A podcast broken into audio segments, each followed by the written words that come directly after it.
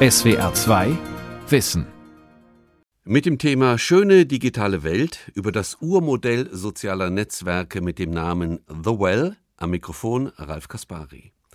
Im Jahre 1985 schufen Hippies, Schriftsteller, Künstler und Nerds, also Protagonisten der Gegenkultur, eines der ersten sozialen Netzwerke der Welt mit Namen The Well. Sie erfanden damit unsere Zukunft, sie revolutionierten ihre Gegenwart. Wer die tiefen Ursachen dieses kommunikativen Klimawandels in unserer Gegenwart begreifen will, der sollte die Ur- und Frühzeit der sozialen Netzwerke nicht als bloße Nerdgeschichte abtun. Was hat man damals anders gemacht? Was lässt sich aus der Vergangenheit der Netzkultur für das Heute lernen? Antworten gibt jetzt Professor Bernhard Pörksen, Medienwissenschaftler an der Universität in Tübingen. Zurück zu den Anfängen, zurück zu den Ursprüngen ein Büro am Hafen in Sausalito. Es ist das Jahr 1985, ein Tag im April. Als Matthew McClure in seinem Büro, durch dessen Dach manchmal der Regen tropft, inmitten von Kabeln und Kaffeetassen den Computer hochfährt, ahnt er noch nicht, dass in diesem Moment ein historisches Experiment beginnt. Flirrende Buchstaben zucken über den Bildschirm. Im Hintergrund fiebt ein Modem. Es ist ein Geräusch, das ihm signalisiert, dass sich jetzt auch andere einwählen in eine der ersten und eine der einflussreichsten Online-Gemeinschaften der Welt. Sie heißt The Well. Die Abkürzung steht für Whole Earth Electronic Link. Matthew McClure schaut gleich am Morgen und oft bis spät in die Nacht auf die neuesten Postings. Er mahnt freundlich, wenn mal wieder jemand zu lange Texte schreibt. Er geht dazwischen, wenn sich die Debattierenden verkeilen. Manchmal mobilisiert er auch andere, um ihm bei der Schlichtungsarbeit zu helfen. Matthew McClure, Stanford-Absolvent, Computerfreak und ein Meister der sanften Kommunikation, ist hier in seinem Element. Zwölf Jahre lang hat er in einer Kommune mit dem Namen The Farm in Tennessee gelebt. Und er hat, wie viele andere, die in der neuen Online-Gemeinschaft zusammenkommen, Peyote, Pilze oder LSD genommen. In diesen Momenten des Rausches ist ihm, so sagt er, klar geworden, dass die Barrieren und die Grenzen zwischen den Menschen nur ausgedacht sind und dass es eine Art überpersönliches Bewusstsein gibt, das alles mit allem verbindet. Diese Verbundenheit entdeckt er jetzt erneut und ohne Drogen am Beginn des Netzzeitalters und mit Hilfe einer Software, die Menschen über Zeit- und Raumgrenzen hinweg zueinander führt und sie aus ihren Körpern herauskatapultiert in eine neue, geheimnisvoll schillernde Sphäre, den Cyberspace, eine körperlose Stammesgesellschaft. Matthew McClure ist Außenseiter, Idealist, Avantgardist, alles gleichzeitig. Er entwirft gemeinsam mit Hippies und Hackern die Utopie einer virtuellen Gemeinschaft und erfindet eine Welt, die dann doch nie ganz so schön wird wie gedacht. The Well, Mitte der 1980er Jahre gegründet und noch heute existent, ist das Urmodell sozialer Netzwerke. Hier zeigen sich schon früh Schönheit und Schrecken der Vernetzung wie unter einem Brennglas. Und hier prallt die große Sehnsucht nach Verbindung und Verbundenheit auf die Realität. Auch hier, inmitten von Hippies, Civil Rights Aktivisten und Kriegsgegnern, gab es Hass und Hetze, Mobbing, Pöbeleien, fiese Schmutzattacken aber eben auch jede Menge Solidarität und Hilfsbereitschaft, Spendenaktionen für Kranke und in Not geratene Mitglieder. Und insgesamt war das Klima weniger toxisch, weniger giftig. Wer also die tiefen Ursachen des kommunikativen Klimawandels in den sozialen Netzwerken begreifen, wer die Macht der Technologie und den Einfluss der menschlichen Psychologie im Konkreten verstehen will, der sollte sich in die Ur- und Frühgeschichte dieser Online-Gemeinschaft vertiefen. Der sollte diesen Mikrokosmos studieren und sich fragen, was hat man damals anders gemacht? Welche richtigen und welche falschen Pfadentscheidungen wurden getroffen? Was lässt sich aus der Vergangenheit der Netzkultur für das Heute lernen? Und wie fing alles überhaupt an? Der Impuls zur Gründung von The Well geht auf den amerikanischen Arzt und Unternehmer Larry Brilliant zurück. Larry Brilliant hatte einige Jahre im Ashram des Gurus Neem Karoli Baba im Norden Indiens gelebt. Gemeinsam mit anderen Sinnsuchern, die er dort traf oder aus früheren Kommunetagen kannte, gründete er die SEWA Foundation. Ihr Ziel und Zweck die Bekämpfung von Blindheit in den ärmeren Gegenden der Welt durch kostengünstige Augenoperationen. Und Larry Brilliant probierte, als ein SEWA-Hubschrauber in einem entlegenen Tal in Nepal kaputt ging, mit einem Apple II-Computer neuartige Online-Konferenzsysteme aus. Bei diesem Apple II-Computer handelt es sich im Übrigen um ein Geschenk von Steve Jobs, dem er bei seinen Pilgerreisen begegnet war.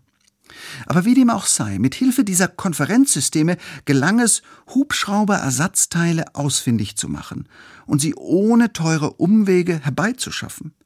Dies war Larry Brilliants Schlüsselerlebnis. Er war fasziniert von der Effektivität dieser neuen Werkzeuge. Und er beteiligte sich, gleichermaßen Philanthrop und Unternehmer, an der Firma Network Technologies International, die ein frühes System für Computerkonferenzen entwickelt hatte. Nur, wie könnte man, so fragte er sich, dieses System ausprobieren? Und wie ließ es sich bekannt machen? Und welche Gemeinschaft ließe sich andocken? Larry Brilliant bat seinen Freund Stuart Brand um ein Treffen. Auch er ein Protagonist der Gegenkultur, einerseits Hippie, andererseits ein früher Vordenker der digitalen Revolution.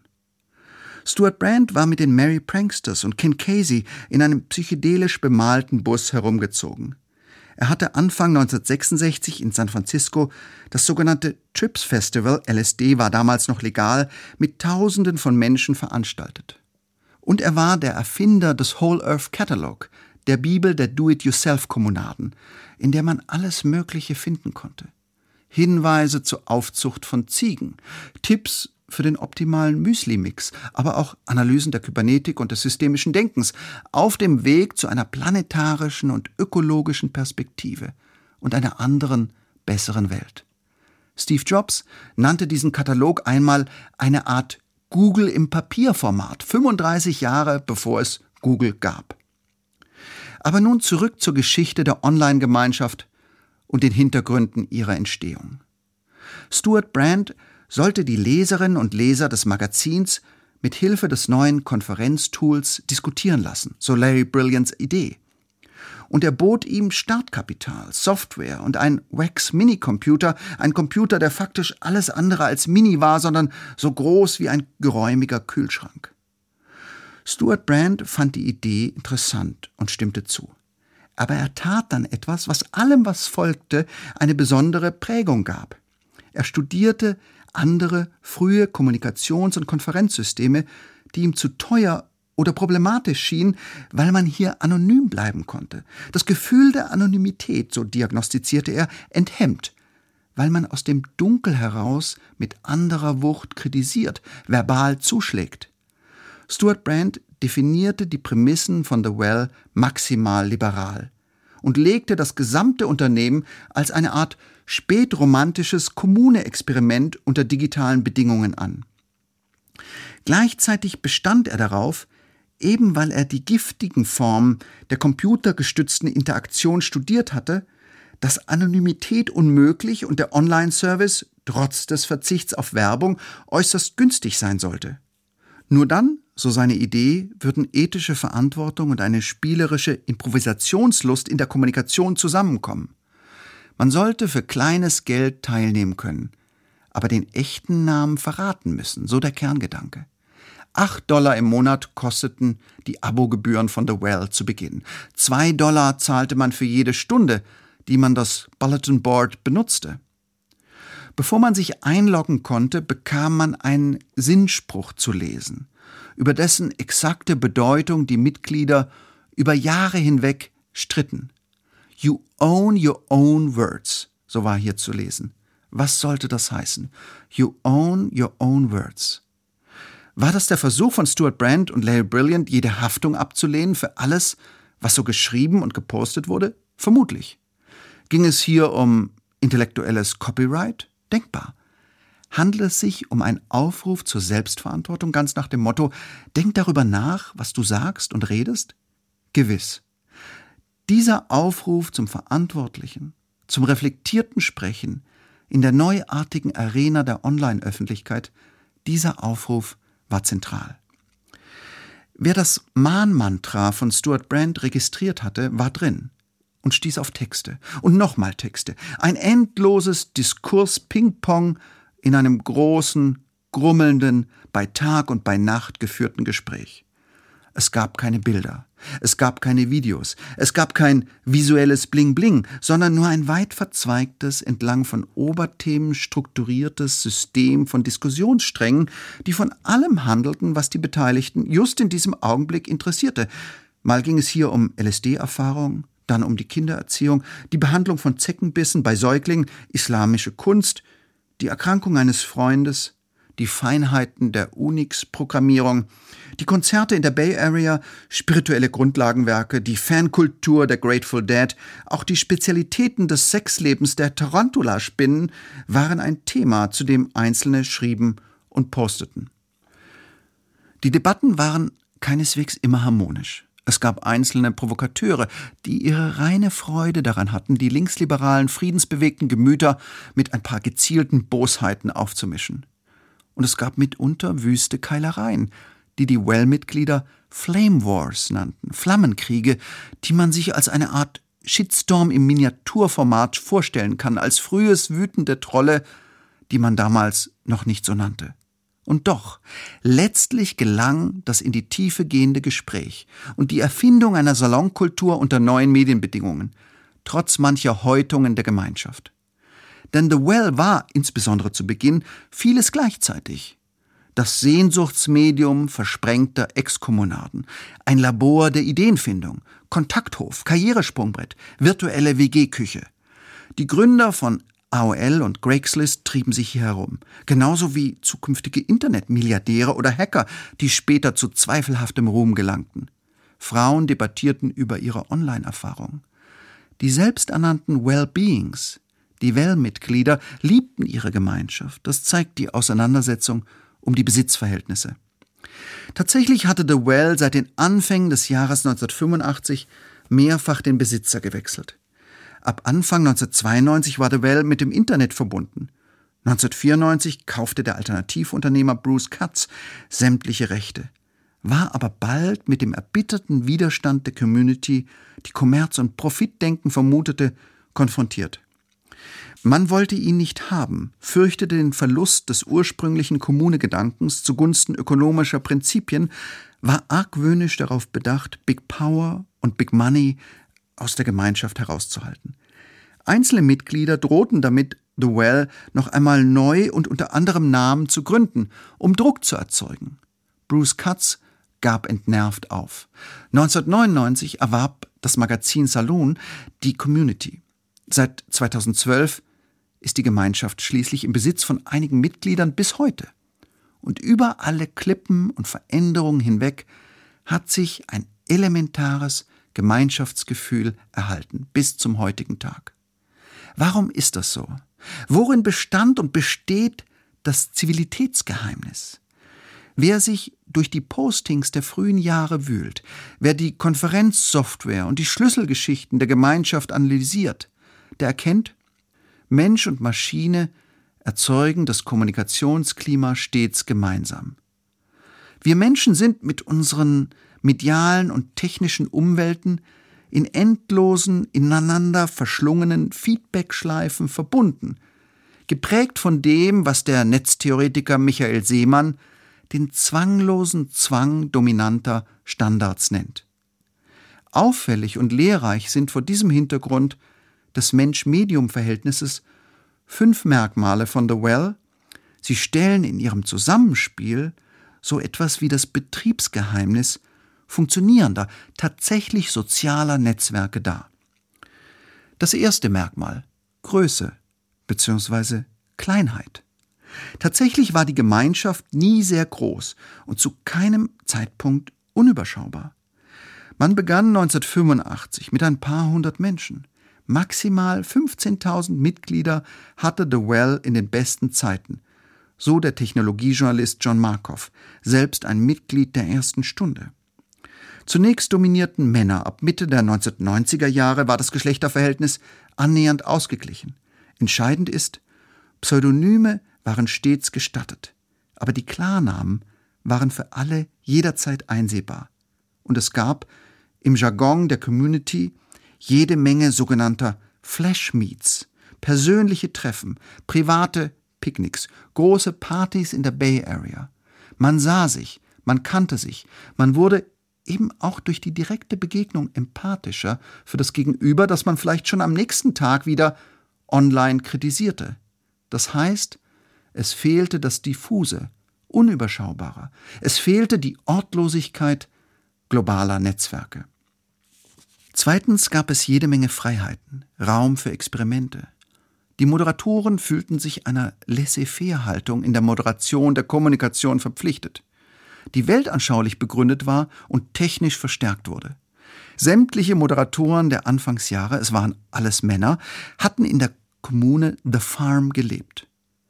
Und ihre Moderationsregeln lesen sich in der Rückschau wie die Maximen, die in den Selbsterfahrungsgruppen der 70er Jahre angesagt waren. Diese Moderationsregeln lauteten beispielsweise Use a light touch oder Don't be authoritarian. Aber auch die Software selbst, das Programm hieß PicoSpan, war keineswegs neutral, sondern enthielt einen Bias. Der Programmierer Markus Watts, ein bekennender Libertärer, hatte festgelegt, dass Moderatoren als faire Zeugen benannt und dass die von ihnen gelöschten Texte automatisch als zensiert markiert wurden. Eine Voreinstellung, die unwichtig erscheinen mag, aber definitiv nicht unwichtig ist. Denn hier wird eine Grundeinsicht des amerikanischen Netzexperten Lawrence Lessig greifbar, die da heißt Code is Law. Und das heißt, in das Programm selbst sind die Gesetze der Kommunikation eingeschrieben. Dieses Programm enthält eine wortlose Ideologie, die besagt, haltet euch raus. Drittens wurde jedoch eine solche Laissez-faire-Politik wieder durch eine kommunikative Belagerung der Pöbler und Provokateure eingehegt. Denn wer die Freiheiten missbrauchte, der wurde konfrontiert. Er kam nicht einfach so davon. Die allerwenigsten Menschen wurden verbannt, aber es folgte ein zur Rede stellen. Auch das ist entscheidend, um die Qualität des Kommunikationsklimas zu begreifen. Nur ein einziges sprechendes Detail. An manchen Tagen telefonierte der einstige Farmkommunade John Coyote, ein Moderator der frühen Jahre, über Stunden hinweg im Zweiergespräch mit verhaltensauffälligen Well-Mitgliedern, um sie wieder auf Kurs zu bringen. Man sieht hier, entschiedene Moderation hilft. Sie erzeugt ein Gespür für die eigene Verantwortung. Sie setzt Grenzen. Viertens hat das Abo-Modell und der Verzicht auf Werbung und Anzeigen eine andere Ökonomie und Ökologie von Information ermöglicht. Ein gewaltiger Unterschied zu den Plattformen der Gegenwart, die davon leben, die Userinnen und User auszuforschen, mit ihren Datenprofilen zu handeln und Anzeigen zu verkaufen. Ganz konkret und im Vergleich zu Facebook. Mitglieder von The Well fanden und finden nur das, wonach sie selbst gesucht haben. Es gab und gibt kein Data Mining und keine speziell optimierten Algorithmen, die einem ungefragt Werbung zuspielen. Und es gab und gibt keine geschickt orchestrierten Anreize in Richtung des Hypes, des Superlativs und des Extrems. Schließlich und fünftens, diejenigen, die in dieser Wahlgemeinschaft neuen Typs zusammenkamen, waren sich kulturell ähnlich, geprägt von einer Mixtur aus alternativer Lebensphilosophie, kybernetischem Denken und spiritueller Sehnsucht, die der Kommunikationswissenschaftler Fred Turner in seinem Buch From Counterculture to Cyberculture fulminant analysiert. Und sie hatten, jenseits der persönlichen Interessen, eine gemeinsame Mission. Galt es doch, die Dynamik des Neuen erst einmal zu verstehen. Aus diesem speziellen Erkenntnisinteresse, das ab Anfang der 1990er Jahre zur Publikation von zahlreichen Büchern von Well-Mitgliedern führte, ergibt sich die öffentliche Wirkung und Bekanntheit dieser stets klein gebliebenen Online-Gemeinschaft. Man studierte und man glorifizierte sich selbst, agierte als teilnehmender Beobachter, als teilnehmende Beobachterin und verachtete Elfenbeinturmwissenschaftler und Lehnstuhlexperten, die nichts selbst ausprobiert und erfahren hatten. Und man analysierte, paradox genug, die entstehende Bildschirmwelt in den Leitmedien der Schriftkultur, verlieh ihr Glamour und Prominenz. Was hier entstand, war eine ekstatische Cybersoziologie, die manchen Computerhippie gleichsam über Nacht in einen hippen Berater verwandelte, der fortan zwischen Davos und Dubai mit großer Geste davon berichtete, wie es im Netz so zugeht. Der Computer erschien diesen frühen Protagonisten einer digitalen Bohème nicht nur als Maschine, er war viel mehr, nützliches Werkzeug, philosophisches Modell und Instrument der individuellen Befreiung. Und die Mitglieder dieser frühen digitalen Bohème formulierten weltweit diskutierte Zukunftsbilder. So prägte der Journalist Howard Reingold, Mitglied seit 1985, den Begriff der virtuellen Gemeinschaft und entwarf am Beispiel von The Well ihr Modell, ohne der Tatsache, dass man sich häufig traf und direkt traf und oft von früher kannte, sonderlich viel Beachtung zu schenken. Da wir mit unserem Körper und unserer Hautfarbe im Cyberspace füreinander unsichtbar sind, so schrieb er sinngemäß, können wir auch keine Vorurteile ausbilden. Herkunft und Hautfarbe, Status und Geschlecht, all das werde weniger wichtig zugunsten des freien Austausches, zugunsten der echten, wahren Begegnung. Der Technikphilosoph Kevin Kelly, auch er ein Mitglied der ersten Stunde, schwärmte von der dezentralisierten Eigentümerstruktur und der Schwarmintelligenz der Netzzukunft und schrieb mit dem Buch New Rules for the New Economy einen Schlüsseltext der Silicon Valley Ökonomie, dessen Einfluss man gar nicht überschätzen kann. Der einstige Rancher und Grateful Dead Texter John Perry Barlow, der gelegentlich prahlte, er habe in seinem Leben mehr als tausendmal LSD genommen beschwörte in seinen Essays wie ein wiedergeborener Marshall McLuhan die Herrlichkeit der körperlosen Existenz im Cyberspace. Kleine Text- und Stilprobe von John Perry Barlow. Beim Eintritt in die virtuelle Welt bewohnen wir Information. Tatsächlich werden wir zur Information. Der Gedanke wird Gestalt und das Fleisch wird Wort. Und nur nebenbei, John Perry Barlow war ziemlich einflussreich. Er gründete mit dem einstigen Meditationslehrer, dem Softwareerfinder und Well-Mitglied Mitch Kapor 1990 die Electronic Frontier Foundation, eine NGO für Grundrechte des digitalen Zeitalters.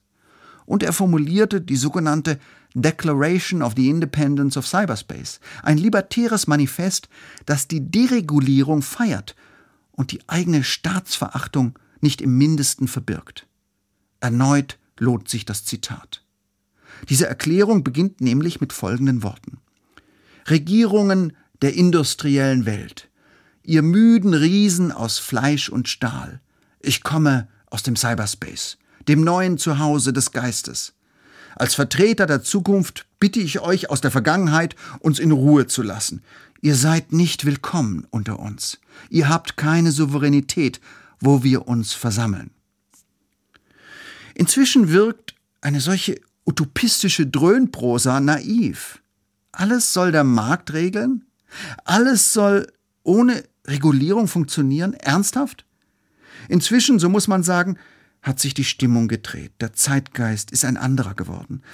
Nach den Pro-Brexit-Kampagnen, nach dem Desinformationsspektakel des US-Wahlkampfes von 2016, nach dem Wahlsieg von Donald Trump, nach der Infodemie, Pandemie, nach dem Sturm auf das Kapitol und im Informationssmog des Ukraine-Krieges, nach all dem wirkt diese Beschwörung einer schönen digitalen Welt seltsam. Sie erscheint wie aus der Zeit gefallen. Denn inzwischen ist aus der Euphorie von einst, die ein John Perry Barlow formulierte, die Ernüchterung geworden. Die Utopie hat sich in eine Dystopie verwandelt. Gegenwärtig wirkt das Netz wie eine einzige riesige Polarisierungs- und Propagandamaschine, geprägt von Hass, Desinformation und Überwachungskapitalismus. Auch die Staatsverachtung, das libertäre Denken, all das erscheint am Ende der Pandemie und vor dem Horizont gigantischer Krisen nicht mehr zeitgemäß. Denn wie sollen gegenwärtige und künftige Krisen lösbar sein, ohne eine Politik, die gestaltet, ohne einen Staat, der regulierend gute Rahmenbedingungen für das Leben in Freiheit setzt, ohne langfristige Perspektiven und ohne einen kollektiven Fokus, der im Informationsgestöber des digitalen Universums eben gerade verloren geht. Aber wie dem auch sei. All die publizierenden und all die öffentlich auftretenden Well-Mitglieder erfanden, natürlich mit individuellem Akzent und jeweils einer anderen persönlichen Note, einen neuen Sound, eine neue Sprache. Eben darin bestand ihre Wirkung. Sie mixten im Aufbruch in eine bessere Zeit die Begriffe der Informationstheorie mit den Metaphern der Mystik auf dem Weg zu einer hybriden Netzwerktheologie, die die Flower Power Ideen der Vergangenheit mit libertärer Euphorie und der technisch kühlen Aura einer heftig imaginierten Zukunft kombinierte. Es war das Vokabular einer Vision, das Alphabet des digitalen Utopismus, das man hier erschuf. Inzwischen dient dieses Vokabular längst anderen Zwecken. Es taucht in anderen Kontexten und neuen Zusammenhängen auf. Heute taugt es zur ethisch-moralischen Selbsterhöhung, zur Maskerade der Gier im Marketing-Blabla und Bullshit-Bingo des Silicon Valley. Man entdeckt die Sprache des Digital-Utopismus zum Beispiel in den Postings des Facebook-Chefs Mark Zuckerberg. Building a Global Community. So heißt der endlos lange Essay, den Zuckerberg am 16. Februar 2017 veröffentlicht, knapp einen Monat nach der Amtseinführung von Donald Trump, der sich auch mit Hilfe von Facebook an die Macht gepöbelt hat. Es ist das Jahr, in dem das Unternehmen Facebook einen Nettogewinn von fast 16 Milliarden Dollar einfährt. Es ist das Jahr, in dem sich hier die ersten QAnon-Gruppen bilden und man leider kaum Zeit findet, etwas gegen all die Hassnachrichten zu tun, die zur Vertreibung und Ermordung der muslimischen Minderheit der Rohingya aufrufen. Online-Gemeinschaften, den Begriff hat der Well-Moderator John Coyote 1986 erstmals öffentlich verwendet. Online-Gemeinschaften seien so etwas wie ein Lichtblick unserer Zeit, so formuliert Mark Zuckerberg. Sie könnten echte Beziehungen und die soziale Infrastruktur stärken, Menschen mit schweren Krankheiten zu neuer Kraft verhelfen, das solidarische Engagement befördern und allen Menschen eine Stimme geben. Facebook ist nicht einfach nur Technologie oder Werbeträger, sondern eine Gemeinschaft von Menschen, so schreibt Zuckerberg. Wer dergleichen liest, der hat ein Déjà-vu-Erlebnis. Mark Zuckerberg spricht die Sprache der Computer-Hippies von damals. Aber er tut dies, um sein Milliardenbusiness mit visionärem Pathos aufzuhübschen. Er übernimmt die Rhetorik, aber betrachtet die eigene riesenhafte Online-Gemeinschaft von ein paar Milliarden Menschen im Kern als Objekt für die immer perfektere Datenspionage und den Verkauf von Anzeigen ohne Rücksicht auf die gesellschaftlichen Folgen, wie Datenleaks und die Enthüllungen von Whistleblowern zeigen. Diese Gemeinschaft ist für Zuckerberg ein Business, nicht Ausdruck einer gelebten Vision. Zurück an den Anfang, zurück zu den Ursprüngen. Was Matthew McClure, der sanfte Community Manager der ersten Stunde, dazu sagt? Matthew McClure ist heute ein alter Mann. Seine langen Haare und sein Bart sind fast weiß. Wir sprechen über Zoom. Matthew McClure lebt in Petaluma, einer kleinen Stadt in Kalifornien, eine halbe Autostunde vom Hafen in Sausalito entfernt, wo alles anfing. Noch immer meditiert er täglich manchmal mit seinen Freunden aus der Kommune von einst.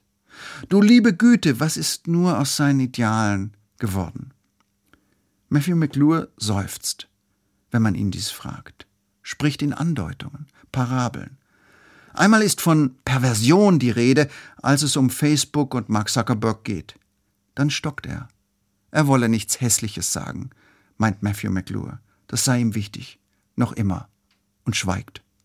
Das war die SWR2 Aula heute mit dem Thema Schöne digitale Welt über das Urmodell sozialer Netzwerke The Well. Sie hörten einen Vortrag von und mit Professor Bernhard Pörksen, Medienwissenschaftler an der Universität Tübingen.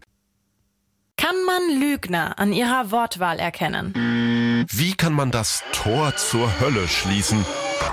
Das gibt's wirklich. Schwarz mit weißen Streifen oder weiß mit schwarzen Streifen? Welche Farbe haben Zebras denn nun? Witzige Nerd-Themen, kurioses Wissen, Zeug, was ihr nie wieder braucht, worüber ihr aber definitiv immer wieder sprechen könnt. Bei Fakt Up gehen wir diesen Sachen auf den Grund. Bei uns bekommt ihr immer die aktuellsten News aus der Wissenschaft und definitiv was zum Lachen. Und nebenbei Etwas lernen könnt ihr natürlich auch. Fakt ab, eine Woche Wissenschaft gibt's immer freitags. Abonniert uns in der ARD Audiothek und überall, wo es Podcasts gibt.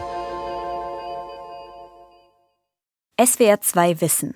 Manuskripte und weiterführende Informationen zu unserem Podcast und den einzelnen Folgen gibt es unter swr2wissen.de.